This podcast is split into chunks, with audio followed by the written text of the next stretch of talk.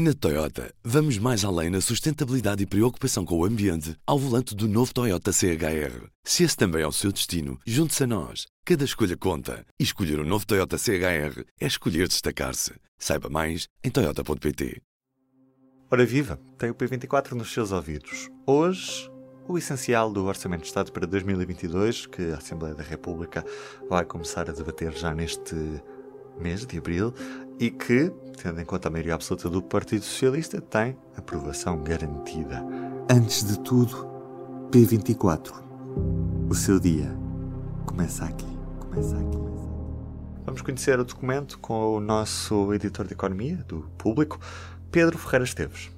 Pedro, há uns meses nós estávamos aqui neste mesmo estúdio a falar sobre a primeira proposta de Orçamento de Estado para 2022 que acabou por ser chumbada.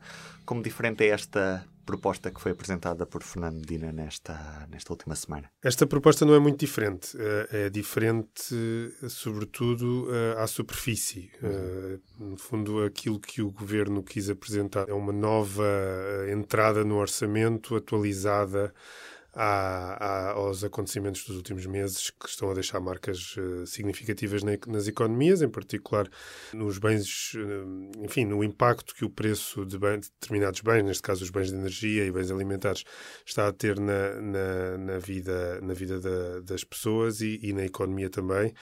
Uh, através, de, em particular, da, enfim, de uma, de uma escalada de inflação que, que, tem dois reflexos. Tem um reflexo no poder de compra das, das, das pessoas e, e, na capacidade de absorção de custos das empresas, mas também tem um impacto uh, mais macroeconómico e cria algumas dificuldades aos, aos, um, enfim, aos governos para lidar com estes, com estes efeitos. Uh, e é isso, e foi com este orçamento procura uh, à superfície uh, atenuar o efeito desta inflação uh, desta inflação significativa e muito acelerada que se está a verificar nas economias, uhum. um, com medidas muito direcionadas para os, para, os, para os setores e para os locais da economia onde se está a verificar essa, esse efeito. Mas Neste caso, efeito da guerra. Fernando Medina não quer aumentar os salários da função pública indexados à inflação uh, porque acredita que isso vai ter um efeito negativo naquilo que é o próprio crescimento da inflação. É assim. Sim, é, é, o, não quer aumentar os salários da função pública e, e vai mais longe. Aliás, na entrevista que dá, que dá ao público, ele, o, o novo Ministro das Finanças eh, vai um bocadinho mais longe e chega a fazer um, não diria um alerta, mas um sublinhado sobre para as empresas terem algum cuidado e alguma prudência nesta, de facto, nesta pressão que existe de aumentar salários para acompanhar a subida, a subida da inflação e a subida dos custos de vida, de vida. Eu acho que nós não podemos acrescentar um motor interno à inflação que hoje temos e que estamos a sofrer por via importada existe um medo entre os economistas de, de, de, de se verificar um, um, cenário como aquele que se verificou no, na década de 70, houve uma, houve um, quando houve uma hiperinflação, que depois gerou recessão. Isto porque, enfim, uh, o, o, efeito de aumentar salários faz com que a inflação fique uh, cristalizada, enfim, em cima, uh, e, e, e mesmo quando as pressões inflacionistas descem, os salários mantêm uh, os valores da inflação mais, mais estabilizados em cima e, portanto, na prática, os preços descem, mas a inflação não desce e, portanto, aquilo acaba por, numa uma espécie de sequência em cadeia, criar nova inflação. É esse o grande receio de, dos, do, do, governo português, não só, porque os, uhum. vários governos uh, noutros países estão a ser afetados por isto, têm, têm, procurado uh, alertar para este efeito, e isto parte de uma confiança de que isto é um efeito temporário, e portanto, quando, a, quando a guerra termi, finalmente terminar, uh, vai, não, ninguém sabe se vai terminar ou quando é que vai terminar, mas uh, na perspectiva macroeconómica, trata-se de um efeito temporário que acabará por se desvanecer as pressões inflacionistas acabarão por se desvanecer também. Aliás, as previsões do governo para o próximo ano em termos de inflação são muito mais moderadas. Uhum. Uh, para este ano reviram, o governo reviu para 4%, mas para o próximo ano já estão outra vez na casa de 1%, 2%. Uh, vamos atacar os efeitos imediatos desta, desta espiral inflacionista. Uh, vamos atacar os setores mais afetados e mais vulneráveis neste momento vamos esperar que passe e que tudo se reajuste e vamos evitar aumentos salariais que cristalizem a inflação uh, uh, de forma muito mais estrutural, que depois criará problemas de competitividade, problemas de crescimento económico. Uhum, mas como tinhas falado, o governo não se esquece desta inflação e apresenta medidas. Que medidas são essas? São medidas direcionadas, são medidas que já eram conhecidas e foram apresentadas na semana passada generalidade, na generalidade. Este, o orçamento, nesse caso, neste caso não, não, não trouxe novidades especiais. Uh, são medidas muito direcionadas para para a energia, para o impacto uhum. que os custos energéticos uh, estão, está a ter na, estão a ter nas empresas e, e, e nas, em algumas famílias mais vulneráveis, até mesmo em termos de alimentos. Portanto, há uma prestação para, para, para subsidiar e para apoiar a, a compra de alimentos para quem beneficia da tarifa social de eletricidade, entre outros. Existe também apoios diretamente dirigidos às, àqueles setores que consomem muito gás e que vêm agora a fatura disparar de forma bastante significativa e, portanto, o governo aqui aplicou, no fundo, um mapa que foi desenhado já por Bruxelas há 15 dias e, e, e escolheu uma medida que, que, estava nesse mapa para dirigir estes setores maiores consumidores de gás. E aqui o governo não foi tão longe quanto Bruxelas permitia, eh, uma vez que criou um apoio de 400 mil euros uh, para todas as empresas que, estejam, que cumpram um requisito de, de, forte consumo de gás. Mas existe uma outra solução que o governo não, não quis para já, uh, que é um apoio mais, mais ambicioso, 2 milhões de euros para os setores mais afetados, eh, nomeadamente uh, setores de alto consumo de gás. Esse, essa, essa não foi a escolha do governo, é uma, uma escolha mais moderada. Uh, mas segundo na perspectiva do governo, e o Ministro das Finanças explicou na entrevista ao público, a ideia é, é chegar a mais empresas e, e tentar resolver problemas de mais empresas e menos focado naqueles setores uh, que estão a sentir com mais uh, uh, intensidade esta, esta crise. E depois tem a grande medida do, da descida do ISP dos combustíveis, uhum. que é de facto uma medida, terá um custo significativo, serão dois meses deste desconto no ISP, se for aprovado pela Assembleia da República, que à partida tem que ir à Assembleia da República, e, e nesse caso, aliás, o, o, a, a, medida para dois meses, porque custa por mês 160 milhões de euros, é uma medida que se durasse até ao final do ano teria um impacto orçamental significativo. O governo conteve-a em dois meses e, e, está disponível, e já o afirmou, está disponível para, para, avaliar se daqui a dois meses é preciso manter. Esta, esta, esta medida acabará por ressignificar um, um, uma descida, uh, enfim, nas contas do governo é uma descida entre 70% a 80% do custo da gasolina e do gasóleo, do aumento do custo da gasolina e do gasóleo provocado pela guerra, uhum. uh, e, portanto, é de facto uma medida que tem um impacto direto na, no bolso do, dos, dos, automobilistas. No que toca a outras questões, o IRS vai passar a ter mais escalões, como já estava previsto desde a primeira proposta do Orçamento de Estado, e que mais coisas nos podes apresentar, Pedro? Esse é, é, o legado de, do antigo Ministro das Finanças, João Leão, que, que, que foi ontem uh, entregue e oficializado pelo novo Ministro Fernando Medina.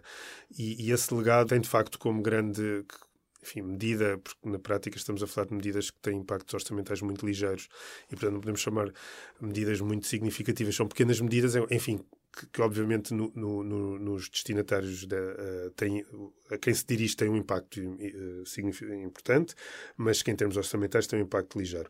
De facto, o, os dois escalões, os dois novos escalões do IRS, a criação desses escalões procura aligeirar o peso dos impostos nesse, nos rendimentos, nesses rendimentos, que são classe média, classe média baixa. Há mais uns incentivos, uh, enfim, apoios às famílias, uh, nos abonos, nos incentivos à, à, à, enfim, à natalidade.